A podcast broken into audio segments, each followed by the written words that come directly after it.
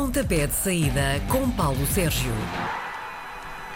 Alô, Paulo Sérgio, escuto, bom dia.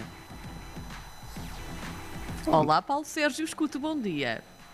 Queres ver que não temos Paulo Sérgio? Paulo Sérgio não quer Temos, dar temos. o pontapé de Ah, saída está aqui, está aqui. Queres Bom ver? dia. Estou, estou. Bom dia, bom, Bom dia, Paulo Sérgio. Tá, tu não estou cá? Estou, pois.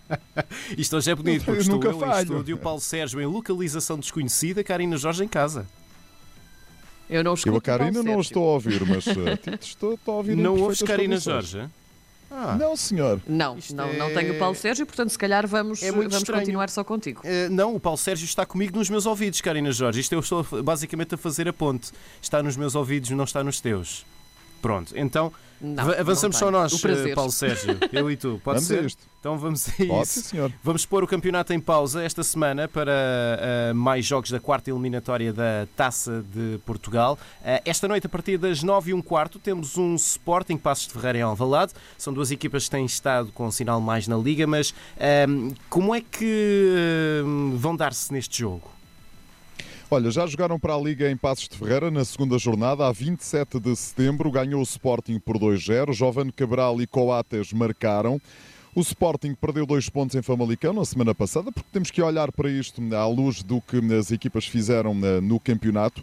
Com muita contestação à arbitragem, eh, o Pedro Gonçalves foi expulso, eh, está fora da partida. Também Ruben Amorim eh, foi expulso eh, e acabou por eh, levar com três jogos de castigo.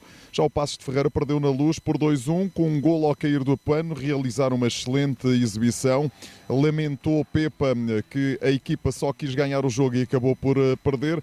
É um dos jogos com que eu tenho grande expectativa para ver, até porque sou eu que vou fazer este relato logo à noite do Sporting Passos de Ferreira. Confesso, João, que não sei dizer quem é que pode aqui eh, ganhar a partida. O Sporting tem vantagem, mas este Passos de Ferreira está a realizar uma excelente campanha. Olha, é um jogo de tripla. Acho que tudo pode acontecer. Neste caso, tripla não, porque alguém tem de passar, não é? Pois, vai quando ter- digo triplo é que Sim, pode sim, acontecer tudo, não é? Verdade, Pode verdade, acontecer verdade. tudo. Pode acontecer a vitória do Sporting, a vitória do Passos e pode acontecer um empate, eh, 120 minutos, penaltis, É olha, pode verdade. acontecer de tudo. Amanhã temos dois jogos para nos focar. Primeiro, às 3 da tarde, duas equipas que costumam andar ali a morder os lugares europeus no campeonato, o Rio Ave e o Famalicão. É, olha, jogaram na jornada 3, Famalicão 1, Rio Ave 1, eh, marcaram Ruben Lameiras para a equipa de Famalicão e Aderland Santos para a equipa eh, do Rio Ave. Eu acho que é um jogo que pode acabar desta maneira, ou seja, com empate e, portanto, como alguém tem que passar, vamos recorrer para aí aos pontapés da marca da grande penalidade. Atenção a este dado, o Rio Ave é um dos piores ataques da Liga, tem apenas 5, pontos, 5 golos marcados. A equipa do eh, Famalicão é uma das piores defesas do campeonato, tem 18 golos eh, sofridos. E, portanto, eh, tudo baralhado, mas eu acho que isto é jogo para acabar com eh, prolongamento e empate. E depois aí já não consigo perceber quem é que pode eh, seguir em frente.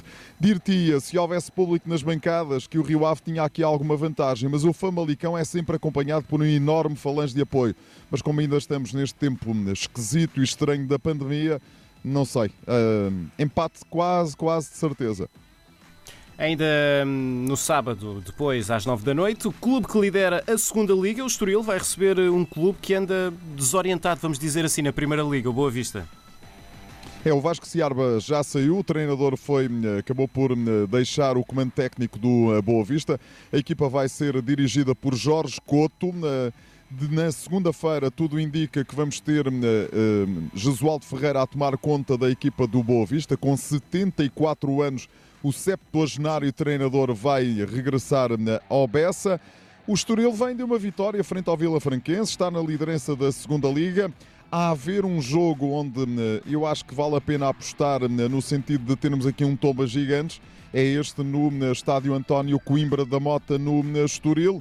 Grande jogo em perspectiva. Bruno Ribeiro, que esteve a trabalhar no Qatar, é o técnico deste Estoril, que vai dominando tranquilamente a equipa da, da- da- o campeonato da segunda Liga. Pode acontecer aqui um tomba gigantes. Eu tenho um fraquinho pelo Estoril porque é um clube da minha terra, vamos lá ver. Domingo traz-nos outro embate interessante entre equipas da primeira divisão, também daquelas com potencial para lugares europeus, Vitória de Guimarães e o Santa Clara.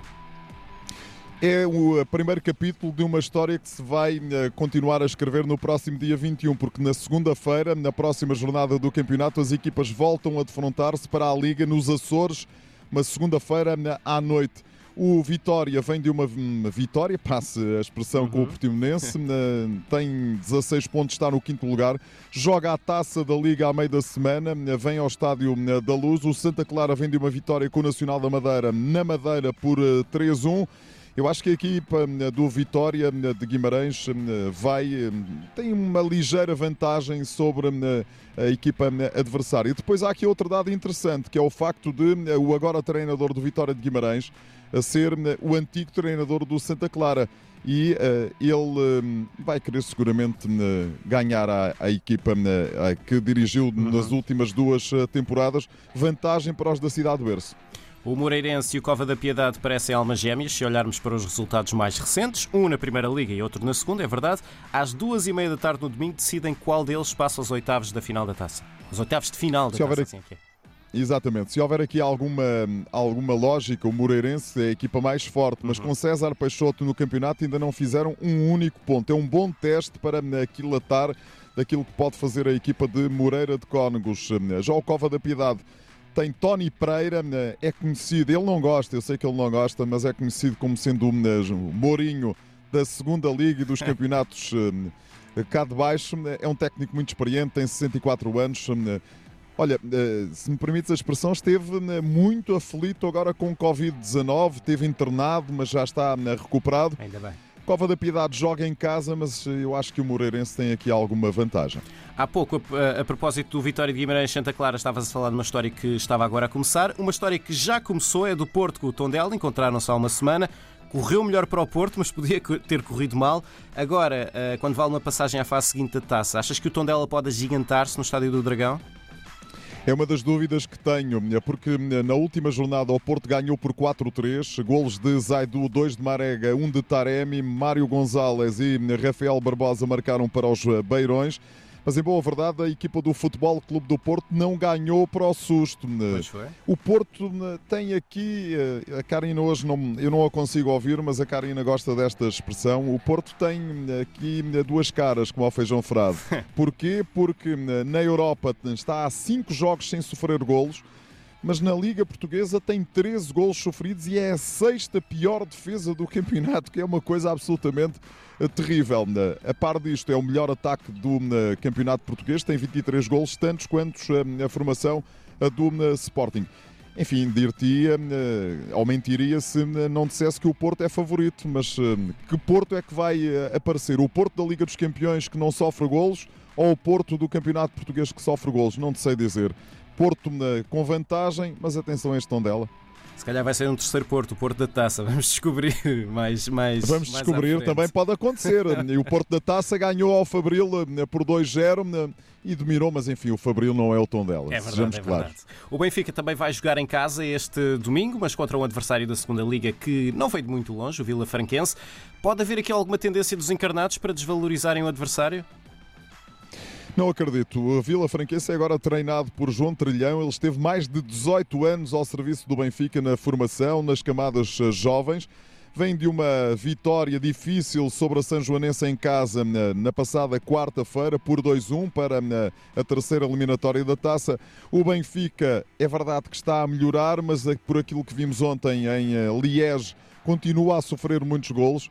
Repara bem nesta estatística: o Benfica fora eh, já sofreu esta temporada em nove jogos quase sempre mais de dois golos ou dois golos, o que é de facto muito para uma equipa que tem as ambições do eh, Benfica. Enfim, não acredito que mesmo a terceira eh, ou a quarta equipa do Benfica sejam, seja surpreendida pelo Vila Franquense.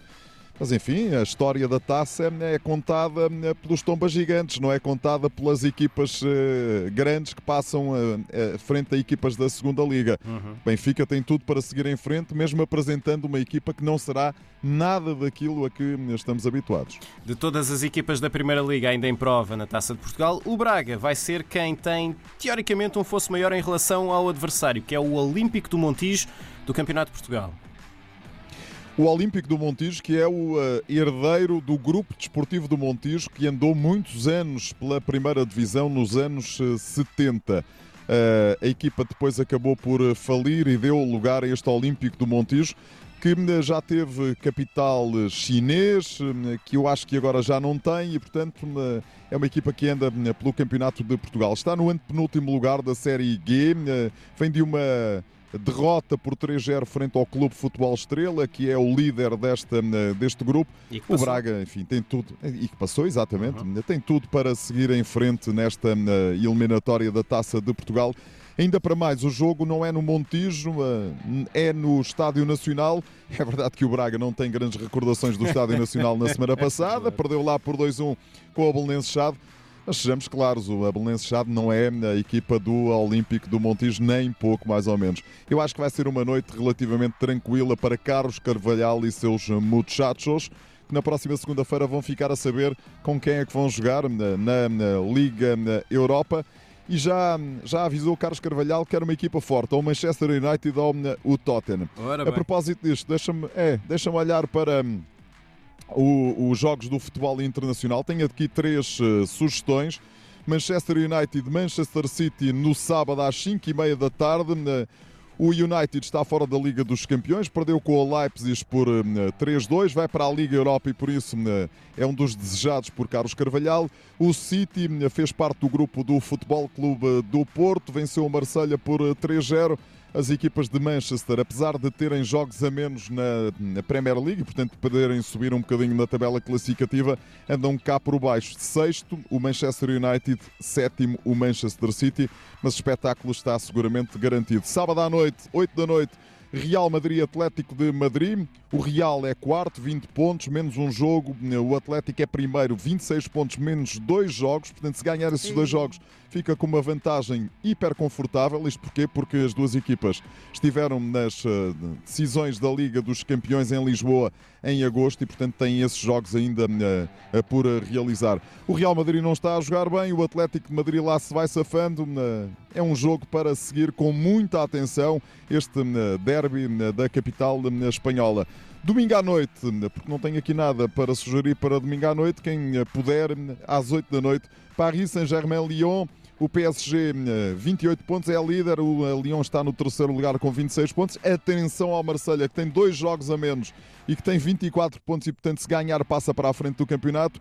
O PSG vem de uma vitória frente aos turcos do Başak Sair, com aquela rábula, com aquela situação do racismo do árbitro, também dos turcos a acusarem eh, o árbitro de ser racista, o árbitro a acusar os eh, turcos de serem xenófobos, não sei como é que isto vai acabar. O Leão está fora das competições europeias e, portanto, pode surpreender em Paris. É muito, tudo. Muito bem. Paulo Sérgio, bom fim de semana. Bom fim de semana e até para a semana, ao vivo e a cores, no estúdio Sim. da RDP Internacional. Às sextas-feiras, Paulo Sérgio faz uma antevisão dos jogos da jornada. Pontapé de saída, às 10h30 da manhã, na RDP Internacional.